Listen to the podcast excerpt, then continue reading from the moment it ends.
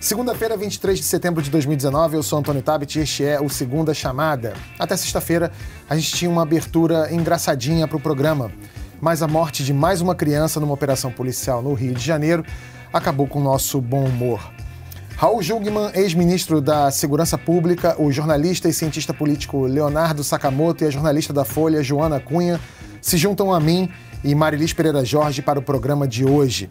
Falaremos sobre a expectativa para o discurso de Bolsonaro na ONU, sobre a ação da Polícia Federal no Senado que irritou muita gente, a dura vida dos, dos moderadores de conteúdo do Facebook e o lado bom dos deep nudes. Inscreva-se no My News, toca o sininho para ser avisado sempre que tiver conteúdo novo. O Segunda Chamada está começando.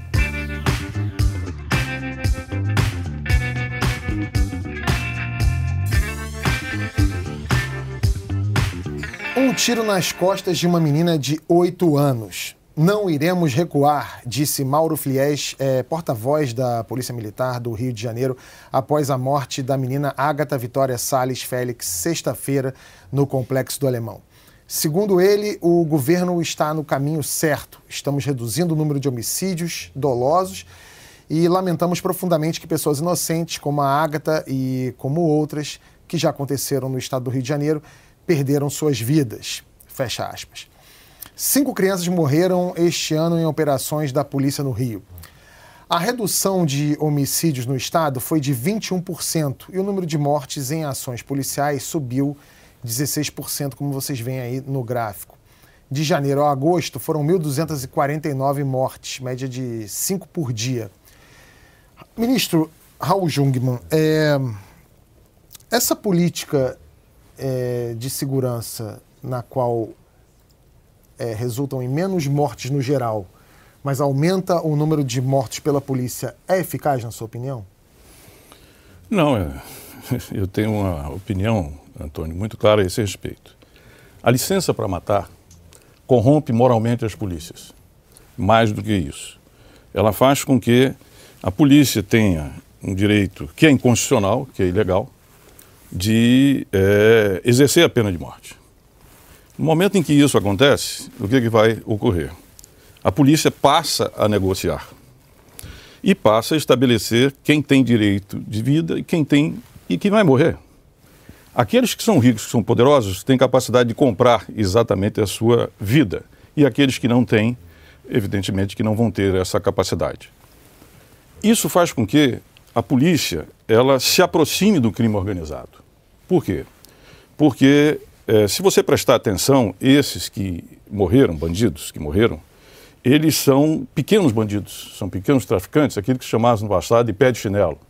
Aí não tem nenhum líder de facção. Aí não tem nenhum barão do crime. Por quê? Porque eles têm capacidade de comprar a sua sobrevivência. Ao fazer isso, a polícia se aproxima da milícia. E quem está apoiando e aplaudindo isso, mal sabe que está criando um monstro. Porque isso não é sustentável. E, acima de tudo, é preciso entender que quando a polícia deixa de seguir a lei, deixa de respeitar direitos humanos, deixa, portanto, a, o campo da legalidade, que é o que está ocorrendo em boa parte, o que é que isso resulta? Resulta basicamente no seguinte: que você acaba com a hierarquia, você acaba com a disciplina, que são constitutivos de uma força policial armada. E isso, evidentemente, só vai incrementar um flagelo do Rio de Janeiro. Você tem 1.830 comunidades sob o controle do crime organizado e das milícias, aproximadamente 1 milhão e 700 mil cariocas vivem um regime de exceção. Quem controla o território controla o voto, quem controla o voto elege a sua bancada, quem elege a sua bancada no presidencialismo de coalizão vai inclusive indicar alguns que vão exercer cargos em polícia civil e polícia militar, e isso é o que eu chamo o coração das trevas, porque isso vai levar a um processo de penetração do crime organizado naquilo que é, digamos assim, mais é, sagrado, mas é, é, o grande diferencial do Estado, que é a força, que ter o, o, o, o digamos assim, que ter o legalmente, tá certo? A força para poder dirimir conflitos e, evidentemente, dar segurança. Então, isso, pelo contrário, isso só nos vai levar a maiores problemas e não de forma sustentável ao combate à violência e à criminalidade. Realmente parece que esse ciclo vicioso está incrementado. A OAB, a Anistia Internacional e a Defensoria Pública criticaram as ações é, policiais. Nove movimentos de favela fizeram uma denúncia na ONU contra o governador Witzel e denunciaram, aspas, o genocídio praticado contra jovens negros nas favelas do Rio. As mortes em ações policiais já estavam em alta no Rio de Janeiro desde a intervenção militar em 2018, determinada pelo então presidente Michel Temer em fevereiro do ano passado e durou 11 meses. Em números, houve redução nos roubos de cargas e carros, aí no gráfico, queda nos homicídios e aumento de 38% nas mortes em ações policiais. É, Sakamoto, essa prática é, policial já era uma realidade antes do governo Witzel? Já era algo que já estava emburacando ou agora não, era uma prática já anterior, na verdade, né? Tanto eu acho muito oportuno o ministro falar dessa relação com a milícia, porque esse processo, né, de aumento de violência policial, de fortalecimento de milicianos, principalmente aqui na região oeste do Rio de Janeiro, né, é um processo que já vem de muito tempo. Né? Agora, é, é, importante destacar nesses números aqui que essa queda de violência acho que é importantíssimo. Que a, o, o Witzel, neste momento, está tentando vender que a queda de, da, dos números da violência no Rio de Janeiro deve-se única e exclusivamente à sua política de atirar primeiro e perguntar depois. Essa política de tolerância zero. E não é. É, é, claro, tem vários processos que têm a ver com essa queda, de, com essa redução, né? Você vai ter processos ligados ainda à época do Ministério da Segurança Pública do ministro Jung, mas teve processos estaduais em vários estados tomando decisões, Pernambuco, Ceará, Rio Grande do Norte, reduzindo. Teve, um, digamos, uma acomodação da, das facções de, de, facções criminosas em várias partes do Brasil, né, porque as facções atuam como um negócio, né, tem disputa de territórios em vários lugares, vários estados. Você vai, vai acomodando, os números vão reduzindo, né, porque você vai tendo menos disputa por território ou disputa por, por hegemonia local. Então você teve números de redução que não dá para você botar isso na conta do, do Witzel e na conta do aumento da violência policial. Né? É, ah, mas o aumento da letalidade não tem nenhum impacto? Pode ter algum impacto junto ao pé de chinelo, chinelo mas não tem impacto estrutural. O governo é, Wilson Witzel não aposta em, em, inteligência policial, não aposta em integração entre inteligência policial do Rio de Janeiro com outros estados com o governo federal, não aposta na, na, na formação e na melhoria da, da, na, da, qualificação do corpo policial, não aposta no aumento da remuneração, ele fala que ele valoriza o trabalhador, ele valoriza o trabalhador garantindo que ele não mande gente para morrer, e, nem, e pague melhor as pessoas pelo, pelo, pelo serviço. Então o que acontece é que o, o que parece é que o governador Witzel está utilizando-se do aumento da letalidade, dessa política de matar mais, é, para justificar uma, uma, digamos, um caminho rumo ao Palácio do Planalto. Né? O que dá para ver, o que dá para achar de tudo isso é que ele está simplesmente pavimentando seu caminho para 2022, só que às custas de sangue de inocentes. É engraçado que você falou desse caminho para 2022 e o que há em comum entre Bolsonaro e Witzel nesse momento é o silêncio, né, Marilise? Eles não o Witzel ontem, de, de, depois inclusive que ele, que ele é, tweetou é, dando parabéns ao aniversário de São Gonçalo, ele começou a ser muito criticado e depois veio uma nota do governo é, lamentando a morte da Ágata. Mas o Bolsonaro até agora não falou nada, o que é bastante emblemático. A gente acha às vezes que é, ele não tem que falar, mas cada vez mais eu estou achando, na verdade, que isso é realmente uma política, é um jogo que ele faz e sabe bem onde ele vai chegar. Agora, eu acho importante isso que o ministro falou, é, essa, essa questão de que você não mata, por exemplo, as lideranças do, do crime, está só matando ali o bandido pé de chinelo, e as pessoas não entendem qual é o impacto disso, que acaba sendo nenhum. Por quê? Esse mesmo governo que levantou essa bandeira aí de que vai matar, que vai apontar a arma na cabeça e vai sair atirando, é um governo que não cuida dessa outra ponta aqui, que é educação, que é, é saúde, que é saneamento, que é justamente o que você vai dar oportunidade para essas crianças, esses adolescentes que acabam entrando na criminalidade, não entrarem. Então, assim, você mata aqui. Só que assim, você substitui, você mata um e substitui por cinco que estão entrando. Então, assim, é enxugar gelo essa política que, que foi adotada por esse governo. É, as mortes também acontecem do lado da polícia. Dois PMs foram mortos por bandidos neste final de semana. Felipe Brasileiro Pinheiro, de 34 anos, e Leandro de Oliveira da Silva, de 39. A morte de Ágata levantou na polícia a discussão sobre a exclusão de licitude para policiais e militares que está no pacote anticrime do Moro. O Joana, o Rodrigo Maia disse que tem que ter mais discussão sobre isso, né? É, você tem alguma informação sobre como isso vai ser defendido, debatido? Pois é, é o, se isso de fato passar, o juiz ele vai poder reduzir pela metade ou ele pode uh, uh, liberar a pena para algum policial que disser que matou porque uh, por, por autodefesa ou por tem uma, tem uma expressão muito interessante que ele fala que é por medo ou por forte emoção, violenta, violenta emoção. É, Susto também tá, né? É, surpresa, surpresa, surpresa também. Surpresa é outra palavra. Agora, qualquer um pode alegar surpresa, né? Ah, Uma faixa de surpresa, ele mata três, está de boa. É, é basicamente Não, nesse, é. nesse caso da Agatha, que foi, foi atingida dentro de uma Kombi junto com. Era o avô ou a mãe que estava com ela? Mãe. O, a mãe. Dentro de uma Kombi, é, o tiro nas costas. O, o que, que se alega nesse, nesse caso? É, não tem é bem complicado. É, agora, as imagens do, do avô também, é, ali emocionado, dizendo que a filha dele não tá, a neta dele não estava em combate, também são, são. Escute. Hoje você tem passado dois anos, em média no Brasil, 47% né, de, daqueles homicídios, eles sequer foram é, indiciados. Ou seja, você de fato conseguiu chegar, digamos, a quem foi o executor ou o mandante. No Rio de Janeiro é 73%.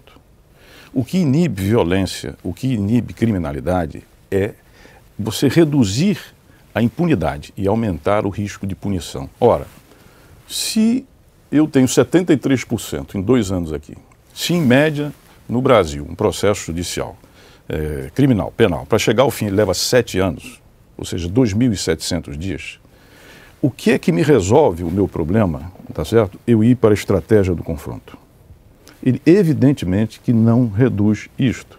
Agora, o que, é que acontece com os governantes? O que vai acontecer com ele? Isto é complicado de você resolver. Como você tem que ter uma política de prevenção social. Hoje, você tem 11 milhões de jovens que são sem, sem, sem estudo, sem escola, tá certo? com famílias desestruturadas, né? e que são negros, são pardos, são de periferia. É esse pessoal que está morrendo e que também nos mata muito mais. Então você tem que ter eh, a política, uma política realmente de segurança tem que começar na prevenção para essa juventude. Uma sociedade, um país que não dá uma mão a essa juventude, tá certo? Está condenada a exatamente pagar em grande medida, infelizmente, né? infelizmente, o preço que nós estamos pagando pela violência. Nós só discutimos no Brasil repressão. Então, não falamos de prevenção, você não vê nenhum político aí se elegendo, ganhando voto ou ganhando mandato, discutindo prevenção. Ele não pode discutir prevenção porque se ele educar o povo, ele nunca mais é eleito. Muito bem. Então, este é o primeiro problema.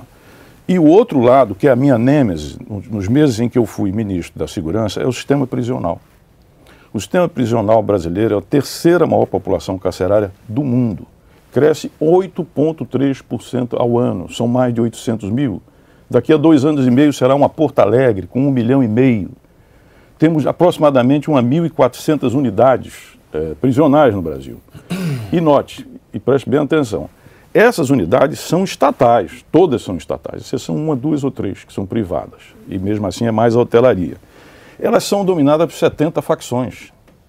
As facções dominam todo o sistema prisional brasileiro. O que, que acontece? Você pega um jovem, esse de periferia, com a pedra de crack, ou pega ele, por exemplo, com trouxa de maconha, tudo bem, é um delito pela lei, não se discute. Mas você ele não cometeu crime, ele não está em bando, ele não está armado. Você joga ele dentro do Bangu, aí, um, dois, três, quatro, cinco. Ele, para sobreviver, porque o Estado não garante a vida dele, apesar de ser um, um equipamento estatal, ele vai se filiar a uma facção ao Comando Vermelho, ao Terceiro Comando do Capital, ao Amigo do Amigo, ao PCC, ao Bonde do 40, ao Sindicato do Crime, aos Guardiões do Estado, à família do Norte. E ele, quando ele sair daí, ele vai sair na condição de quê? Na condição de ser um associado, um escravo praticamente das facções. Então, a violência na rua, em grande medida, ela é, sem sombra de dúvida, coordenada e o motor dela está no sistema prisional.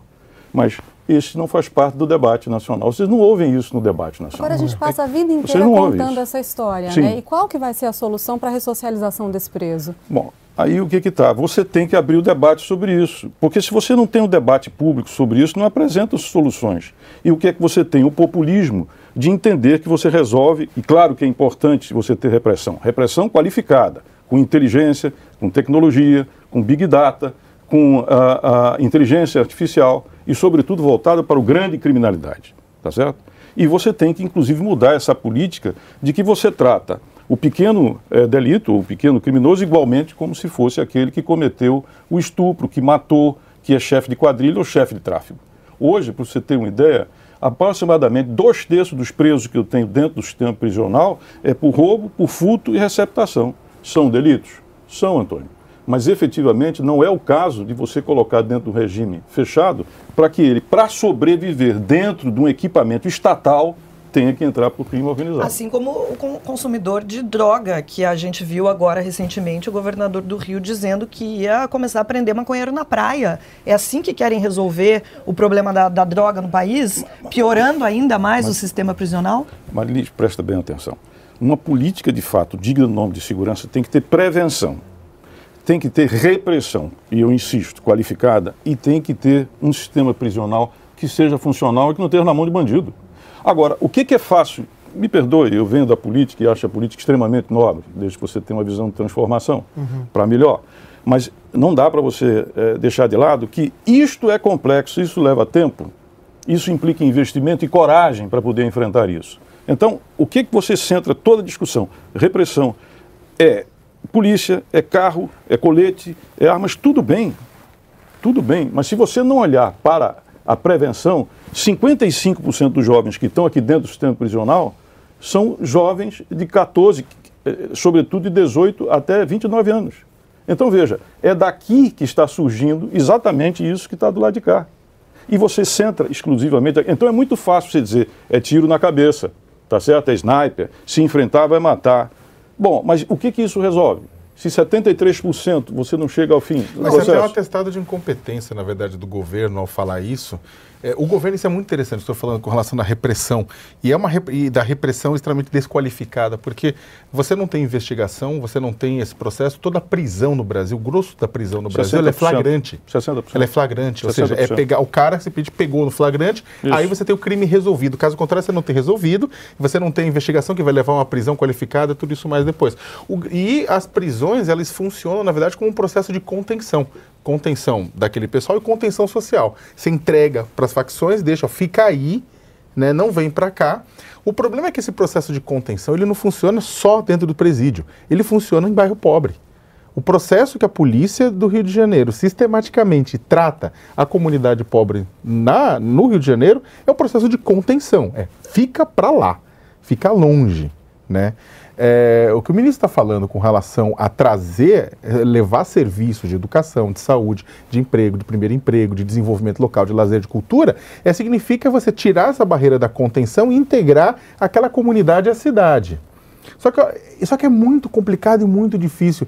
Mesmo, por exemplo, na, na, na- na- uma coisa da intervenção que ficou bastante marcado, que foi depois um equívoco, os próprios generais falaram que tinha sido um equívoco aquilo, que é no momento em que começa a se cobrar para a comunidade entrar e sair de determinado bairro aqui do Rio, o RG e registrar o RG. Como se fosse quase um, um, um registro de fronteira. Você É. entra ou sai do, da, tipo, da civilização versus a- a- o lado de fora da barbárie, né? Você cruza o Rubicão ou, ou vai e vem. E isso é simplesmente, não dá para culpar o policial, o grupo que estava fazendo aquilo, mas isso é o retrato da forma como o Brasil trata a periferia. Sem integrar, você não tem solução. Não, a gente sabe que a integração é muito importante, que é, sem educação e sem prevenção nada acontece. Mas o que, é- o que se faz, ministro, com o que está aí agora? Com o problema da violência no Rio de Janeiro e nas outras grandes capitais e, sobretudo, com o sistema carcerário. Qual é a solução para tirar o domínio das facções desses equipamentos do Estado que são aí desde sempre e nada acontece? Primeira coisa é entender que é, o que reduz a violência é aquilo que eu disse, é o risco é, é, é, é, da punibilidade, ou seja, a impunidade ser baixa e o risco de punição ser alta. O que, que é o entendimento no Brasil? O entendimento no Brasil é vamos ampliar as penas, vamos reduzir a progressão da pena. Resultado, você tem um sistema prisional absolutamente superlotado, desnecessariamente lotado. Então, a primeira coisa que você tem que fazer, falando pelo regime prisional, é você reduzir essa lógica do superencarceramento. Tá? Você tem que rever essa lei de drogas, inclusive está no Supremo, na mão do ministro relator, que é o Alexandre de Moraes, a questão da definição do quantum que faz a separação entre o usuário e aquele que é o traficante. Isso precisa vir porque basta você fazer isso que 30%, 40%, talvez, não sei, é uma estimativa, eles simplesmente irão sair desde que não tenham antecedentes, não tenham cometido crime de sangue, não tenham ligado, por exemplo, a facções, vamos supor. É? Então, este é um dado objetivo. A outra coisa que você tem que fazer com polícia é que aquilo, acho que foi o Sakamoto, a Joana, que falou, quer dizer, eles sofrem uma pressão imensa para a produção. Então, a produção é o quê? É pegar, tirar é, quem estiver na rua, por qualquer motivo delituoso ou supostamente delituoso, jogar dentro do sistema fechado. Que é simplesmente o monstro que vai nos devorar. Olha a loucura desse processo. Né? Quer dizer, a ideia é tira de todo jeito, indiferenciadamente. E ele vai sair muito pior. Não resolve a vida do sujeito, tem um custo de R$ 2.500 ao mês, você paga lá dentro. Sabe quanto é que custa uma vaga nova no sistema prisional? 60 mil reais. Se você fosse gerar o déficit e aquele crescimento de 8,3, você ia gastar 60 bilhões de reais. De onde vai vir isso? Então, isto é uma loucura, isso não pode continuar desse jeito. Então, você tem que focar, por exemplo, dentro da repressão, repressão qualificada. O que, que é? É repressão com inteligência e voltada para os mandantes do crime. Tá certo? Este pessoal aqui, você tem que fazer uma revisão na sua legislação tá certo? Porque você prende muito e prende mal. E você não. Qual é o sentido você pegar, por exemplo, um jovem que é primário, que roubou uma bicicleta, cometeu um delito? Cometeu. Mas jogar dentro do sistema fechado? Não, ele vai para o semi-aberto, ele vai para a medida cautelar, ele vai para é, possibilidades alternativas que você tem que ampliar. Não tem jeito, tá uhum. certo? E, evidentemente, que o país precisa de um programa nacional voltado para a prevenção social focada. Vamos, vamos ser bem objetivo, como você quer? 50% dos homicídios do país estão em 132 cidades. Nós temos 5.570 municípios. Então, eu tenho de um lado, qual é o grupo vulnerável? É essa juventude de 15 a 24 anos que mata mais eh, do que a média e morre também. Eu tenho 132 cidades. Por que não focar gerencialmente, não precisa de dinheiro novo, focar aí dentro, por exemplo, nessa juventude e chegar nela? Você chega. Hoje, com o dado que você tem de smartphone, de celular que todo mundo usa, você chega nessa meninada. Tá certo? Então, prevenção do lado de cá. Aqui eu tenho que ter repressão qualificada, voltada para o comando do crime, do tráfico, quem comete crime realmente de alto impacto e violência, e um sistema prisional que eu vou ter que reformular, e não adianta botar esse pessoal todo aí dentro. Sabe quantos estão lá dentro por homicídio? 11%. Os crimes de menor impacto que você tem, praticamente dois terços. Quer dizer, isto é o quê? É uma corda para nos enforcar. Agora, o debate todo se centra só exclusivamente. Por quê? Na repressão, porque nós estamos barbarizados, nós estamos com medo, nós estamos aterrorizados, sem a menor sombra de dúvida, está correto isso. Agora, ou a sociedade, ou o sistema político entendem que o enfoque tem que ser amplo, tá certo? E não pode ficar aí, ou então simplesmente essa situação só vai se agravar. Lamento muito. Isso só vai se agravar. Isso, desculpa, me perdoe fazer uma, uma, Por favor. Uma, um adendo. Isso considerando que também a gente tem que passar por uma coisa, no curto prazo, mudar a cabeça de juiz. Porque os juízes brasileiros, que, que não, mas parece que é brincadeira, mas é. Você tem uma grande quantidade de presos hoje provisórios, preventivos, pessoas que não têm condenação uhum. e estão presos. Isso é uma grande quantidade, é uma grande massa de pessoas. Por quê? E aí que tá. Muitas vezes o, o, o, o isso é decisão do judiciário o, ju, o juiz simplesmente não quer um problema, fazer não, pre, manda, manda prender. E manda prender. E fica dois, três, quatro anos preso sem Eu julgamento. encontrei preso de sete anos no Ceará, sem nenhuma sem nenhuma condenação, preso provisório. Então, Uns sete anos. A gente não está nem falando de pessoas que estão sendo punidas por algo que fizeram, está falando de pessoas que podem ser inocentes, inocentes. e estão lá naquele sistema. Né? Tivemos numa uma mudança é, no ano passado, quando houve o Lewandowski, depois o STF, a turma, decidiu que mulheres, ampliando o direito que a Adriana Anselmo teve aqui no Rio, de que por ter filho pequeno, né, pela lei você pode, se você não é, se não tem condenação, você pode ficar é, em casa, prisão domiciliar, para cuidar da criança, para evitar, inclusive, que a criança fique sozinha no mundo, né? Ou grávida, parturiente, etc. Mas isso aí foi é, uma coisa que é, é, foi incrível, mas foi uma coisa pequena no tamanho da encrenca que temos, né? Uhum. O problema é que como mudar a cabeça do judiciário?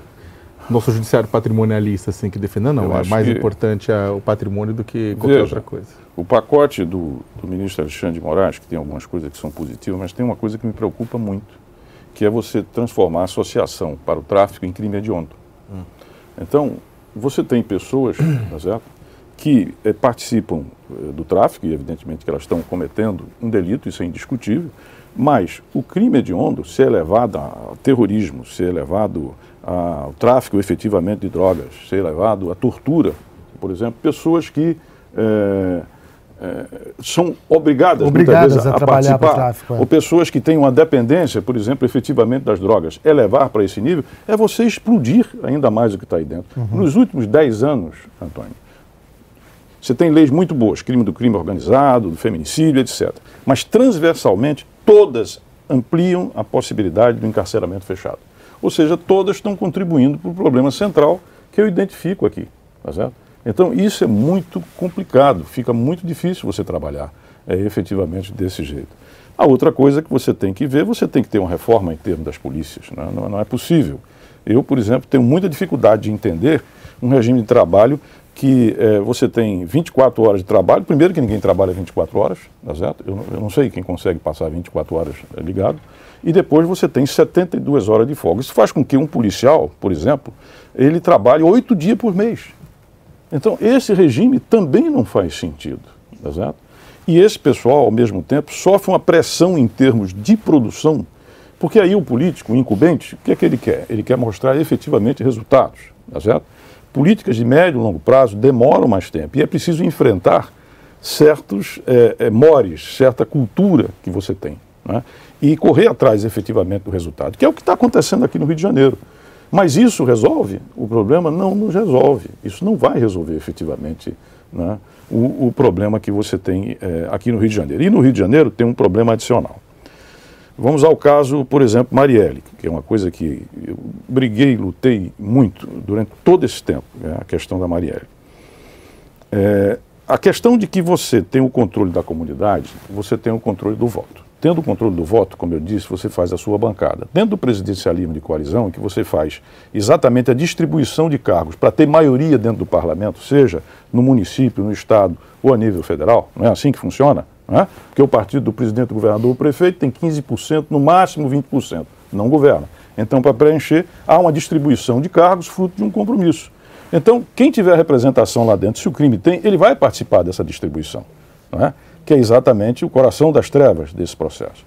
Aqui no Rio de Janeiro ocorreu, e não só no Rio de Janeiro, para também não, não, não, discriminar o Rio, mas aqui nós tivemos, fruto do poder político que as milícias e o crime ganhou, você começou a ter associação com algumas partes do quê? Da política. Então houve aqui é, uma aliança, digamos assim, entre setores da política e setores efetivamente da milícia. E isso levou a um processo também de cooptação de parte do sistema de segurança do Rio de Janeiro. No Rio de Janeiro, eu utilizo uma palavra que eu não gosto, mas eu tenho que usar. O Rio de Janeiro, nós temos hoje uma metástase, porque grande parte dos poderes do Estado estão é, capturados por essa aliança entre corrupção e efetivamente milícia e crime organizado no Rio de Janeiro. Pois é, essa é a questão, porque é, você disse que a solução seria ir em cima das lideranças do crime no Rio Sim. de Janeiro. Mas essas lideranças do crime elas estão diretamente associadas a quem deveria coibi-las, ou deveria, deveria ir em cima delas. Ou seja, quem, uh, who watches the watchman, né? Quem é que vigia quem está nos vigiando? Então a gente está no Rio de Janeiro, então é melhor vamos fechar o Rio. Não, não faça isso. Né? Eu adoro isso aqui. Vou te contar.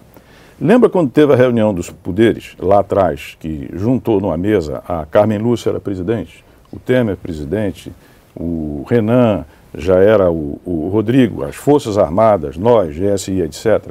A minha fala foi pelo seguinte, que eu já tinha colocado anteriormente para o Janot. O Rio de Janeiro não sai sozinho pelas suas próprias mãos. Nós precisamos aqui de uma força federal integrada pela Justiça Federal, Ministério Público Federal e Polícia Federal. para poder ajudar o Rio de Janeiro a sair dessa posição. Porque hoje, infelizmente, do meu ponto de vista, aquilo que alguns chamam de sistema ganhou um tal poder, tá certo, de contenção, vamos dizer assim, de ser desbaratado, ser desfeito, que é preciso uma força-tarefa federal, Justiça, Polícia Federal, eh, Ministério Público Federal, aqui, para ajudar o Estado a sair dessa situação. O Ministério Público está entendendo, mas você realmente acha que o governo federal tem interesse nisso? Ah, acho que não, ninguém quer comprar isso. Quer dizer, é, você tem que levantar, Antônio, mas de fato, é, pelo que percebo, pelos dados da inteligência que eu tenho, por nem outras coisas mais, eu diria que o Rio de Janeiro pede socorro. É. A população pede socorro aqui dentro. Porque, volta a dizer, não é que você não tem milícia, não é que você não tem domínio, não é que você não tem isso que eu falei, isso está espraiado por aí. Só que o Rio de Janeiro virou uma situação crítica. Porque há uma imbricação. Veja, você tem, você tem, você tem aparelhos, você tem coisas do Estado, tá certo? Que são o núcleo duro do Estado. Se o crime penetra nisto aqui dentro, tá certo? Evidentemente que a capacidade que você tem de combater essa mesma criminalidade, ela cai exponencialmente. Então, para mim, o Rio de Janeiro não é um caso de você fazer uma intervenção, seja o que for, mas uma força-tarefa para cá. Eu cheguei a propor isso ao, ao, aos presidentes dos poderes, está registrado. Cheguei a propor isso na, na época em que o, o Janot era também é, é, o, o Procurador-Geral da República, tá certo? Agora, é uma questão política de muitas implicações, tá certo? E, evidentemente, que também não é fácil tomar essa decisão. Veja o que aconteceu agora no caso da Marielle. No dia que a Marielle morre, no dia seguinte nós chegamos aqui, eu, a Procuradora-Geral, estava o Braga, que era o interventor na época, estava o Rivaldo Barbosa, estava, enfim, estava todo mundo lá. E a procuradora queria fazer então o IDC, que é a Federalização, Incidente de Deslocamento de Competência. Ela foi barrada no Conselho Nacional do Ministério Público pelo Ministério Público do Rio de Janeiro. Seis, sete meses depois, eu sendo cobrado o tempo inteiro, sem participar em nada, faço questão de dizer aqui que a Polícia Federal, ela não tinha qualquer participação. Eu chamei a polícia, chamei o diretor de crime organizado, combate ao crime organizado, o diretor-geral e o SAAD daqui, que foi indicado na nossa época, e falei para eles, colaborem com tudo mas elas não participavam de coordenação nenhuma. E eu pagava essa conta. A Polícia Federal pagava essa conta. No sexto, sexto sétimo mês, eu disse: vamos botar isso em pratos limpos. E então dei uma coletiva em que eu digo o seguinte: olha, nós estamos prontos para assumir. Porque não saía, porque ia, porque ia, voltar. Estamos prontos para assumir isso aqui.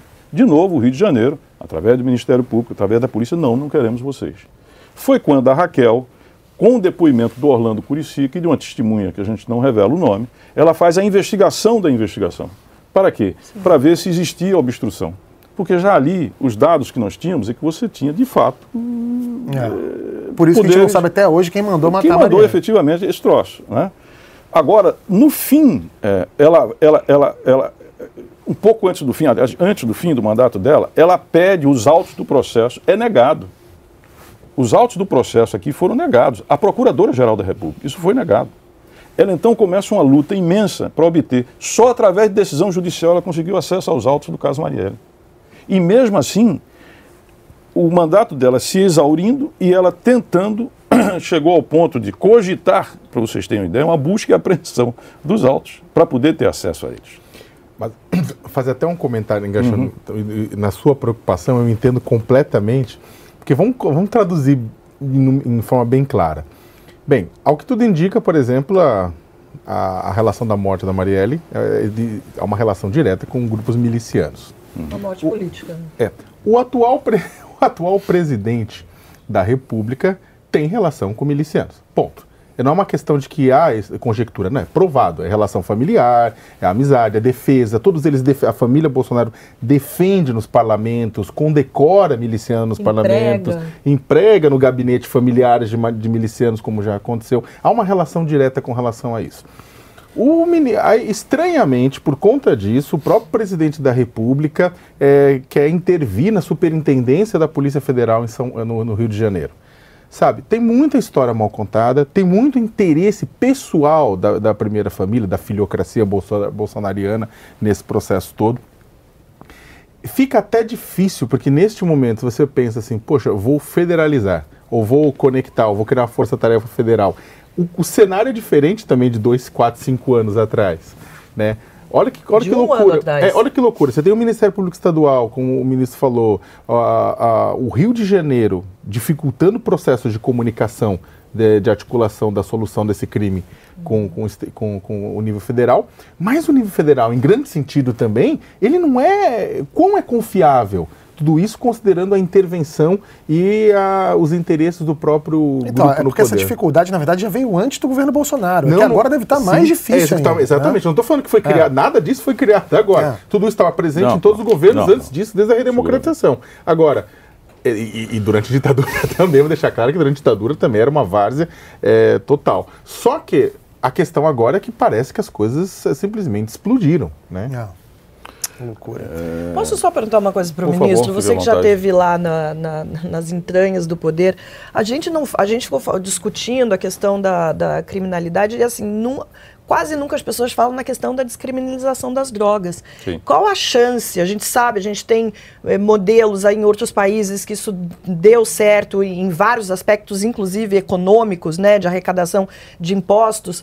Qual a chance nesse momento, nesse governo, da gente ter uma discussão séria, prática, objetiva, adulta sobre essa questão e sobre os impactos que isso teria? Não só nesse governo, mas em outros, vamos ser francos, também É em verdade, outros governos. em tá todos. É, essa é uma questão tabu. Então, eu vou, de uma forma pragmática, tá certo, para a questão é, de reforma da lei de drogas, que é exato, ou melhor, de você, a questão que foi colocada é, para o Supremo, que é qual é o ponto, ou seja, em que quantidade eu faço essa divisão. Eu me dou por satisfeito por isso.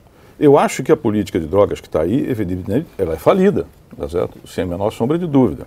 É óbvio que eu diria que uma política de controle de danos, tá certo? que faça uma separação entre usuário, entre traficante, entre criminoso, um problema aqui, porque a questão do controle do território, aqui que existe no Brasil, e particularmente no Rio de Janeiro, leva esse enfrentamento e disputa que você tem e que você não tem, por exemplo, em outros lugares. Nova York tem droga, tá certo? É, Chicago tem droga, Paris tem droga, mas não tem esta violência com a qual nós estamos acostumados aqui, que tem a ver com o controle do território e o armamento necessário para a defesa do território. Mas eu me dou o- satisfeito nesse momento se a gente conseguir um julgamento justo do, do, do, do- Supremo Tribunal Federal que faça essa diferenciação. Porque o efeito disso, tá certo, para quem está fora e também para quem está dentro, particularmente, do sistema, é, é fundamental. E aí a gente pode, mais adiante, discutir mais amplamente. Mas o foco para mim agora é esta decisão. E é isso que eu espero que em breve o Supremo Tribunal venha a julgar. Senão, você vai ter essa situação em que cada vez mais jovens caem dentro desse sistema, não resolve a vida dele, tem um custo para a sociedade enorme. Você viu o que aconteceu no Ceará, aqueles grandes ataques lá dentro? Ah, tudo uma meninada que caiu lá dentro, na mão exatamente do guardião do Estado, que é, que é, que é enfim, uma das facções que você tem lá dentro, que é poderosa naquela região. O, o Ceará se transformou num hub, tá certo, em termos de tráfego, com uma boa presença. O PCC hoje é, é, está em, em cinco países da América do Sul. Tá? O PCC hoje, nós tivemos, antes de eu deixar, uma- um seminário que estava presente, um sujeito lá do FBI, não me lembro o nome, ele disse que tem sinais do PCC chegando nos Estados Unidos. Né? Então, para você entender que essa criminalidade, ela se globalizou também, não só o fluxo econômico, em termos de informação, ela- aliás, essa é uma grande questão. Você não tem como combater mais o grande crime organizado dentro do espaço nacional, tá certo? Você teria que criar algo como uma autoridade sul-americana de segurança, tá certo? Evidentemente que é, é, integrado para discutir como você poder combater, porque hoje, por exemplo, uma boa parte das prisões do Paraguai está caindo na mão do PCC. O problema é que se alguém criar uma coisa dessa hoje na América do Hum. Sul, é capaz de depois é, usar o mesmo modelo de combate que é usado pelo, pelos Estados Unidos, pelo FDR. É bem capaz de ser uma, uma instituição local para manter a falida guerra às drogas em continuidade, né? Eu, eu, Que jogou eu acho, milhões de pessoas nas prisões nos Estados Unidos. É que eu acho que eu sou um pouco mais pessimista assim que o ministro Olha, nesse caso. olha, nós temos quatro países que são grandes produtores tá certo, de drogas no mundo, fazem fronteira conosco. Nós temos a segunda maior fronteira, a terceira maior fronteira do mundo, 17 mil quilômetros, tá certo? Então, é preciso entender que, que há uma integração de mercados, é uma questão econômica, de business, né? E, e isso é feito a partir eh, dessas grandes facções que passaram a verticalizar para aumentar o seu lucro. Havia uma produção que era feita, inclusive lá por famílias, por exemplo, no Paraguai, etc, etc, em outros lugares, e aqui você tinha distribuição e consumo. Hoje, as grandes facções daqui, Comando Vermelho e PCC, nomeadamente, e lá em cima, a família do Norte, via sobretudo Peru, ali pelo Acre, etc, etc, elas começaram o quê? A capturar, ou seja, a fazer a produção, enfrentar a, a, a, as facções que tem lá dentro e fazer isso, e começar a dominar o sistema prisional. E vou falar uma coisa para vocês com muita clareza. Quando o crime organizado alcança essa musculatura, ele enfrenta o Estado. Tá certo? Você vê no México, é um processo que foi até chegar onde chegou. Não vamos chegar naquele nível, espero, por causa da fronteira com os Estados Unidos e o consumo que você tem e o que está envolvido.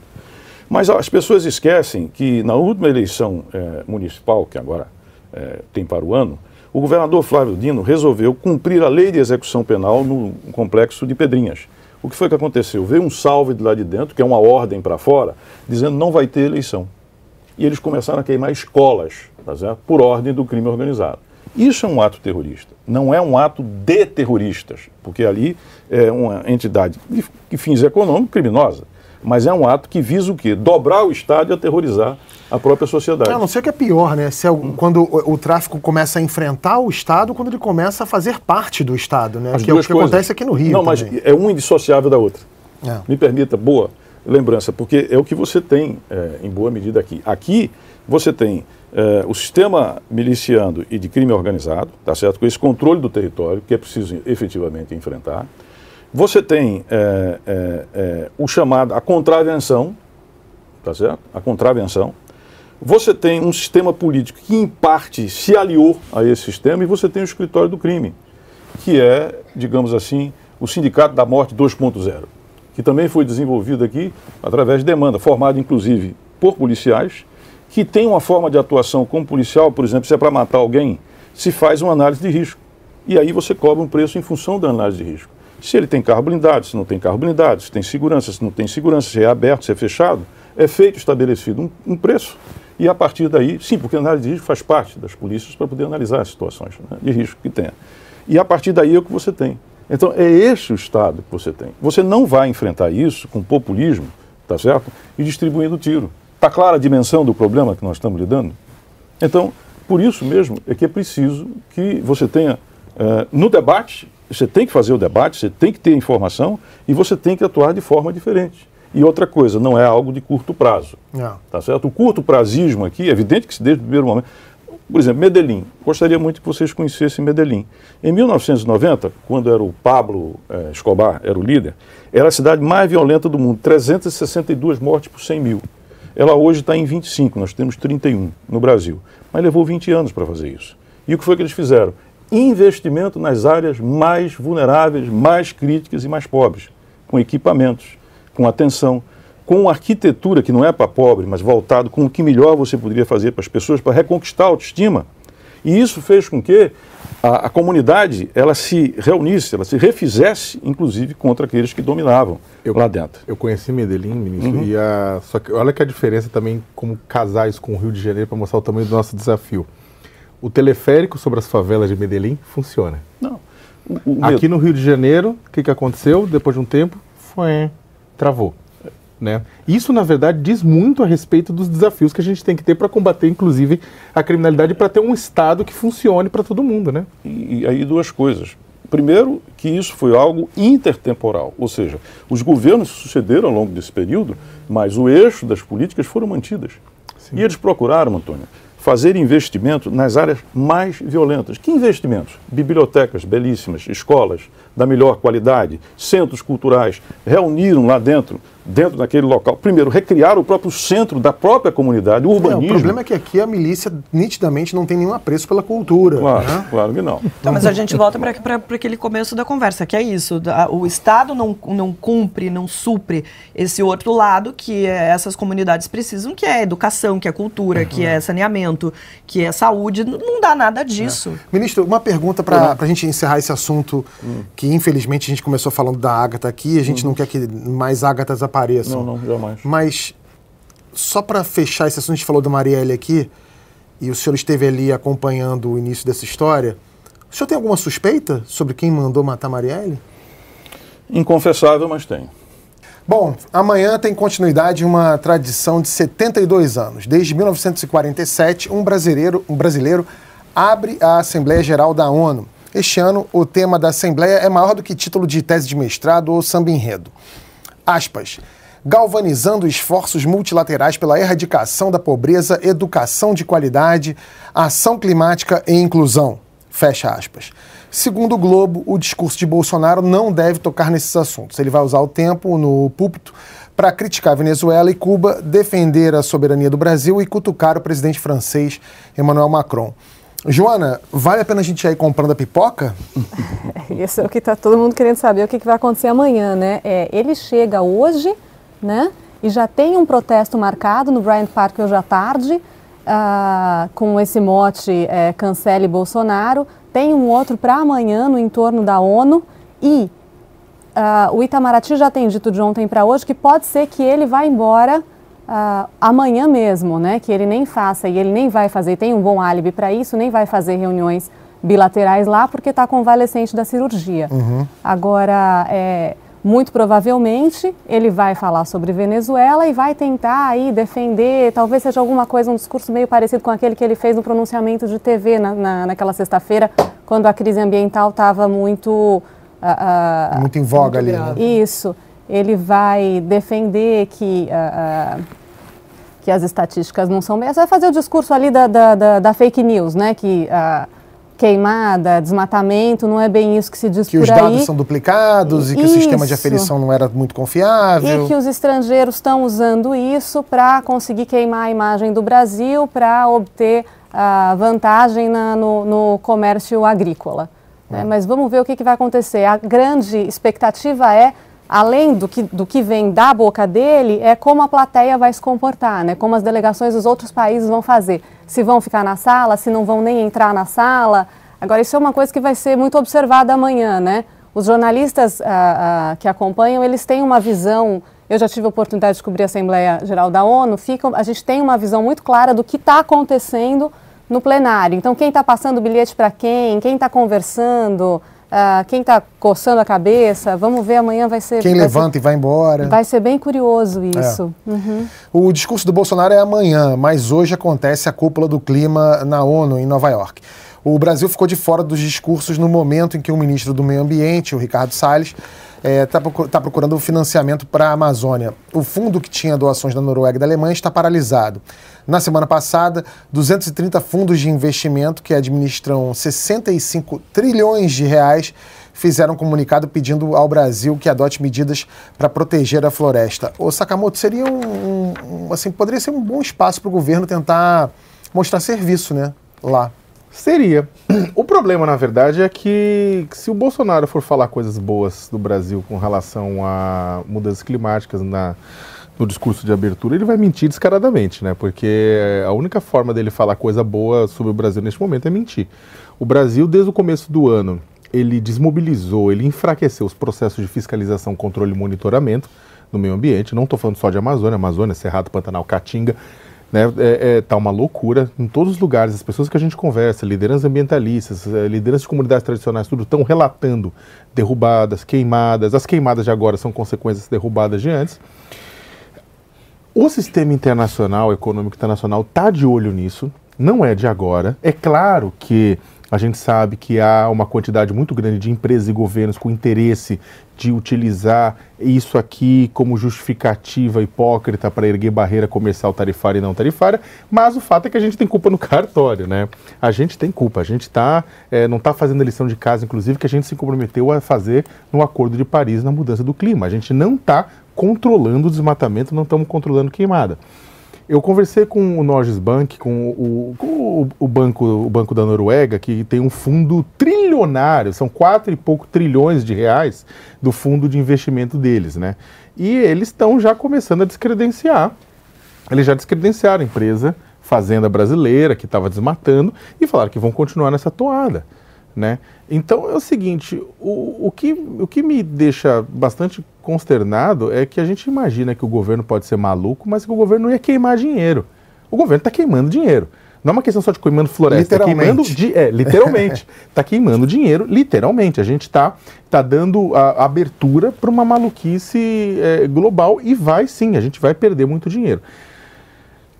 Seria lindo se amanhã, se, se na, na, na, abertura da ONU, o Bolsonaro fizesse um grande meia-culpa global, no limite, é claro, das possibilidades, e falasse que o Brasil vai se comprometer com as metas e com tudo isso mais, e que vai atuar. Mas, infelizmente, não parece isso né, que vai não acontecer. Para. Não, o que parece é que ele vai continuar fazendo o, o, o, a estratégia é a mesma que ele usa aqui. É atacar o inimigo, que ele elege inimigos, né? Atacar, é, vai falar de Cuba, de Venezuela, vai falar, na verdade, para a plateia interna dele. Vai esquecer o papel que ele tem de representar o país e de tentar contornar essa crise que o próprio governo criou e vai lá e vai ficar falando é, para essa plateia interna e para alguns é, alguns presidentes aí de países que são mais próximos a ele. Mas é totalmente o que você falou, porque o, o, eu até imagino que o walkout, o pessoal. É, eu também estive quando o presidente, no, no, nos últimos dois anos, eu estava lá na, na, Assembleia, e aí teve os países que são alinhados à Venezuela que levantaram e saíram andando, mais Costa Rica, né? Eu não acho, eu desconfio que não vai ter um walkout grande amanhã, assim, porque o pessoal talvez queira entender até o final, ver o que vai acontecer. Aconteceu no discurso do Temer, né? É, aconteceu no Logo discurso depois do Temer. Do impeachment. Exatamente, teve um walkout grande de delegações ligadas a que tinham um alinhamento com o PT. Né? Foi Costa Rica, Venezuela, Nicarágua. Bolívia. Bolívia, Bolívia, agora, Bolívia agora não sai, até porque uhum. tem interesses econômicos fortes com o governo brasileiro, estão renovando a discussão do acordo com a Petrobras. Agora, é, os protestos e tudo isso mais, está bem claro que, que, que a, a, a, paciência da comunidade internacional com o Brasil está complicado. E o pior de tudo isso, Antônio, é que a, o Brasil, para quem viaja para fora, para quem faz, vai a trabalho ou lazer, sempre sentiu que o Brasil era o país em que todo mundo queria ser amigo.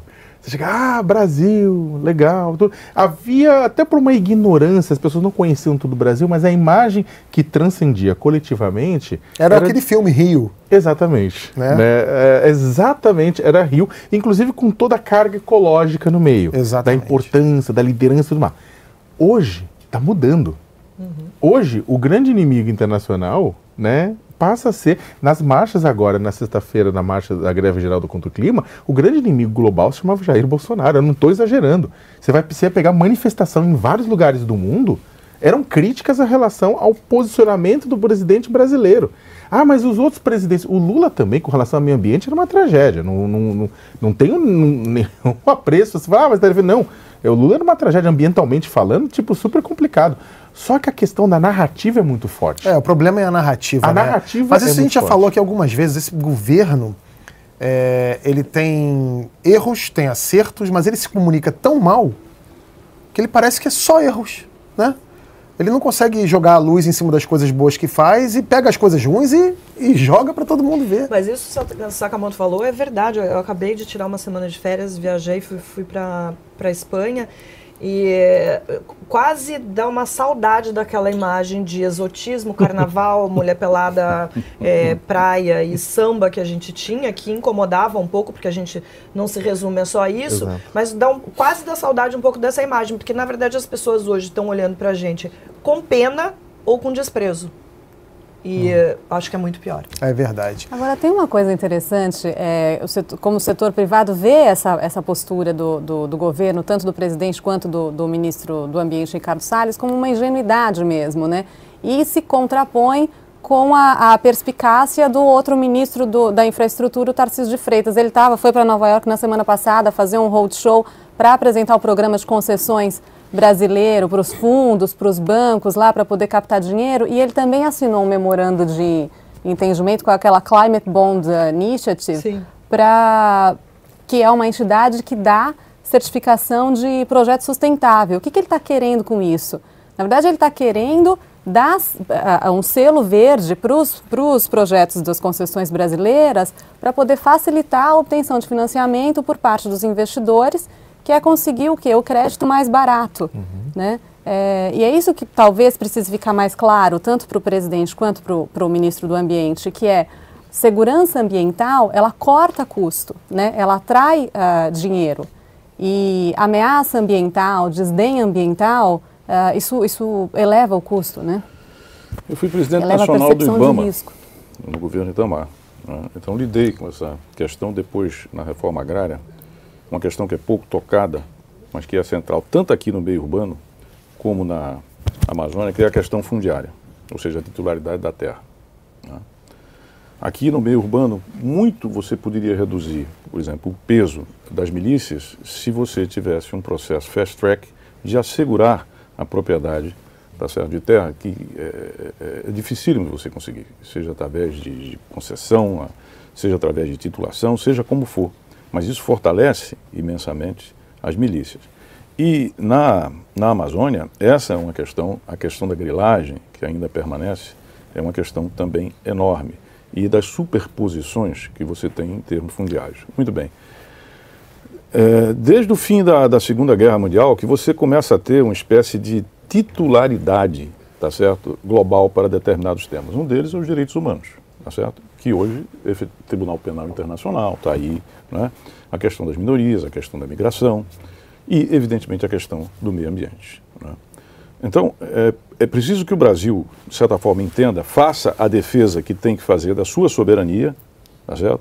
A Amazônia a parte brasileira é nossa, embora ela também exista em outros países, e isso efetivamente não está em discussão, essa soberania, e é preciso reafirmar isso, mas ao mesmo tempo o processo de conversão, tá certo? Para uma indústria, uma economia de menos carbono, de baixo carbono, vai precisar de capitais internacionais. Esse é o jogo. Então veja, a gente não vai conseguir ser competitivo se a gente não fizer essa conversão que a gente tem que fazer. Mas para essa conversão, nós vamos precisar exatamente de ter acordos. E aqui, este é um dos pouquíssimos itens e que o Brasil é uma potência global, uhum. que é exatamente no meio ambiente. Será, então, então a gente pode dizer que o nosso governo está sendo chucro ao lidar com essa política de meio ambiente? Que a gente poderia usar aquela política, já que a gente falou tanto de milícia aqui, uhum. de aquele termo do consagrado pelo, pelo tropa de elite lá, uhum. que o soldado fala assim, quer rir? Uhum. Tem que me fazer rir. Então a gente poderia chegar com um generoso pires para os países e falar assim, olha, você quer que a gente dê um jeito na Amazônia aqui? Me, me ajuda nessa. E eu a gente acho, não tá, a gente está abrindo mão disso? Eu acho que você tem que fazer o chamado big deal. Você tem que fazer um grande acordo tá certo? Em termos de um desenvolvimento sustentável para a Amazônia. Que seria bom para todo mundo. Que é bom para todo mundo. Então, em lugar de você ficar nessa posição de confronto, tá certo? Trazendo um viés nacionalista, que, claro, você não pode esquecer. E é claro que existem pressões, e é claro que existem questões comerciais e econômicas por trás disso, é indiscutível, tá certo? Agora, o, o, que eu considero central, Antônio, é o seguinte: é que nós não, nós não vamos ser competitivos, porque o mundo vai caminhar cada vez mais para uma economia de baixo carbono. E, e, isso implica em conversão, e isso implica enormes inversões em termos de recursos. E nós precisamos de capital para isso. Não vai ser capital verde e amarelo que vai resolver essa questão, exclusivamente. Não, eu entendo. Tá eu, eu, eu, sei que existem também interesses econômicos, claro. e sobretudo no agronegócio, Sim, tudo isso eu, claro. eu entendo.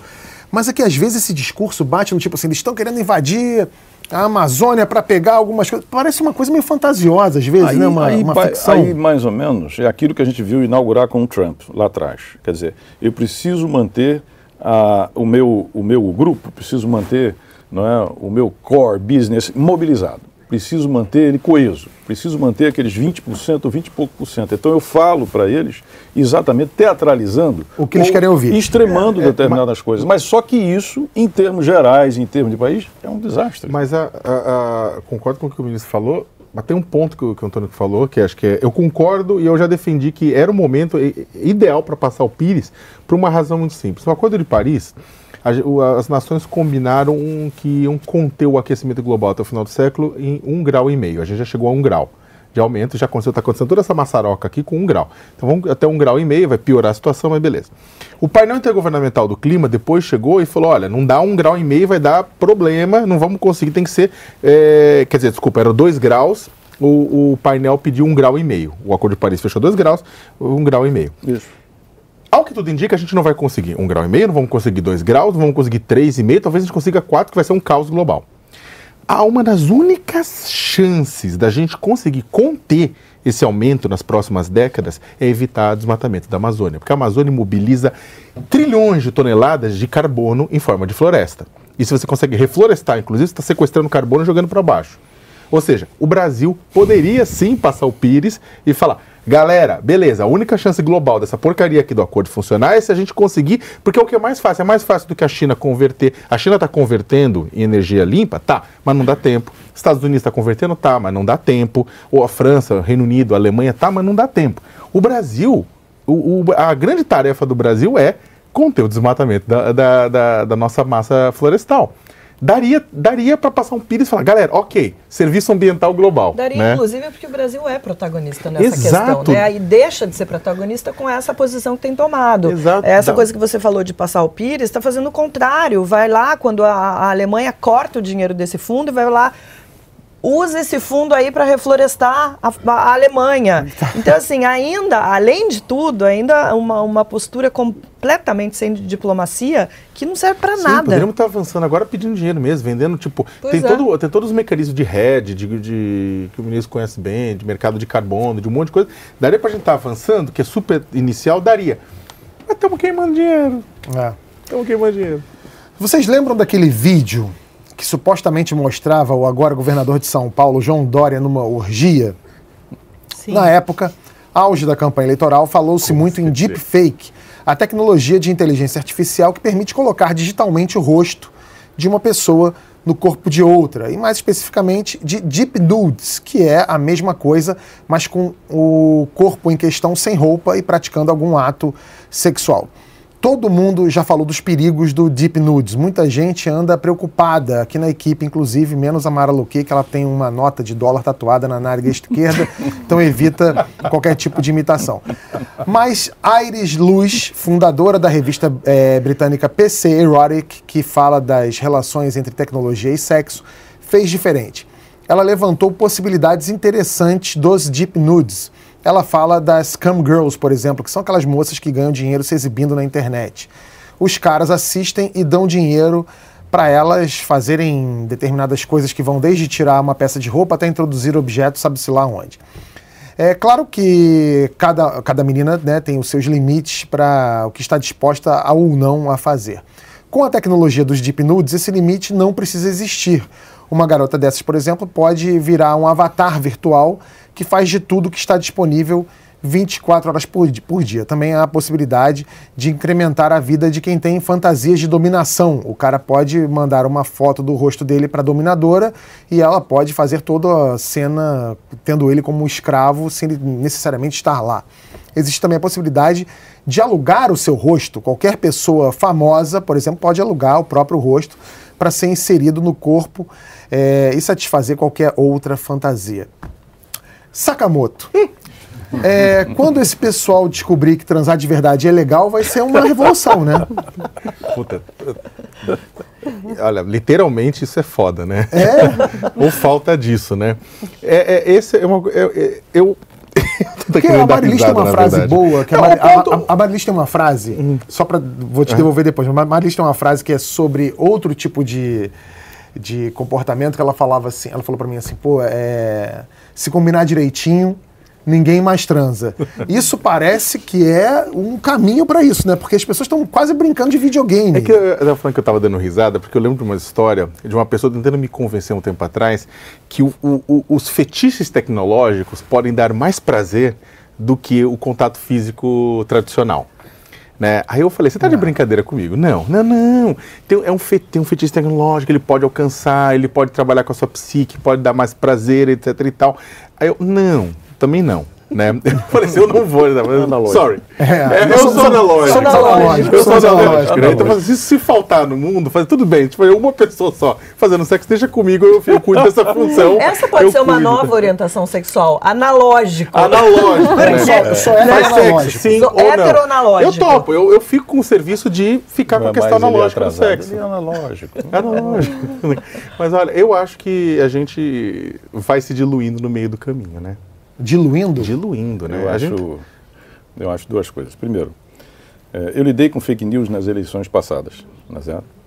E eu acho que, amplamente pensando, é a maior ameaça que você tem à democracia. Por quê? Porque, não sei se vocês viram aquele, aquele, aquele filme da Netflix, aliás, da HBO, que é Privacidade, Hackeada. Hackeada, que é o caso da face, do Facebook e da Cambridge Analytica. né? E ao final tem a fala daquela jornalista que descobriu todo o caso, e ela falando para os stakeholders do Vale do Silício, ela diz: Vocês querem ser responsáveis pelo fim de eleições limpas e justas? Vocês querem ser responsáveis no mundo inteiro por governos autoritários? Porque a verdade é essa. Ah.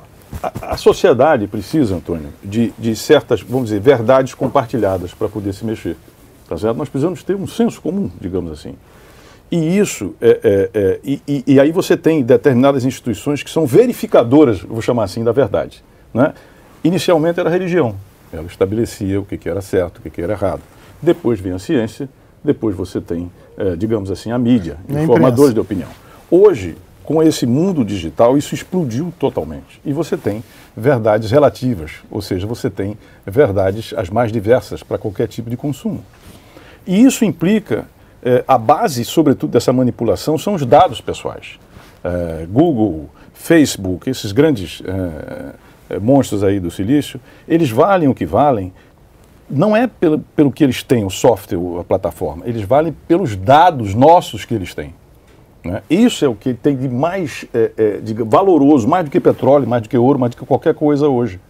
Então, ou você evolui para uma proteção de dados a nível de direitos humanos, ou então efetivamente o grau de manipulação é, das eleições que hoje passam exatamente pelo meio digital vai nos levar a essa situação. É, mas nesse caso aqui, uhum. ministro, é, são uhum. pessoas que querem se Sim, expor. Eu sei, eu sei. Eu ter a intimidade é, do outro ali, né? A questão no final não é se a gente vai ter eleições limpas, a gente vai ter continuidade da raça humana, né? Porque Há o pessoal. diga que no caso do, do, do hoje governador João Dória, é, isso teria ajudado, inclusive, teria ajudado a elegê-lo, né? Porque Agora, as pessoas se comoveram você, com aquilo, se você, é que. Como é imagine, João, como você imagina. De um, dizer, de um isso, isso que o Antônio está falando é o que está começando, que é inteligência artificial aplicada a face news, a deep news e etc., o que ele está falando.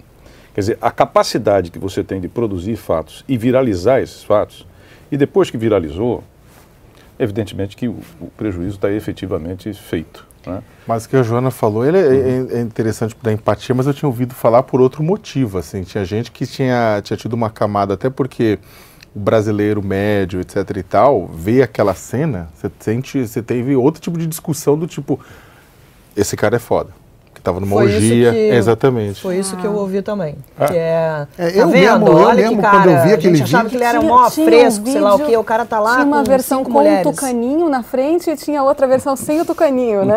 É, a versão sem tucaninho era meia bomba, a versão, mas. É meia bomba. Mas olha, depois que eu fui num sex shop japonês, isso daí nem me assusta, viu? Porque aquilo lá realmente é assustador. Olha, eu já eu realmente eu fiquei, eu gostei mais do Dória quando eu vi aquele vídeo, porque eu, eu vi que ele não dobrou a roupa antes da orgia.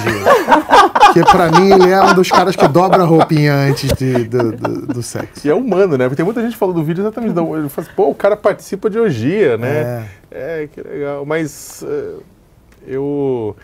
Mas é deepfake mesmo aquilo?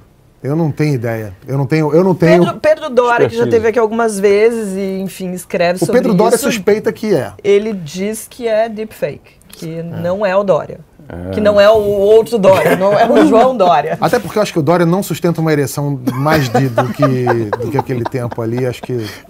Vocês não estavam preparados, mas esse programa no é. final não, sempre é tem esse momento. Putaria, mas então, mas divertido. é por isso que eu falo que é meia bomba, né? Por isso que pode ser real também. Né? É, vamos, não sei. É não sei eu, eu, nem lembro mais o tamanho do tucano. Você lembra se era um tucano grande, parrudo, se era um tucaninho, era um filhotinho? Não, não era um lembro. Filhotinho. Era um filhotinho. Então é capaz de ser ele mesmo.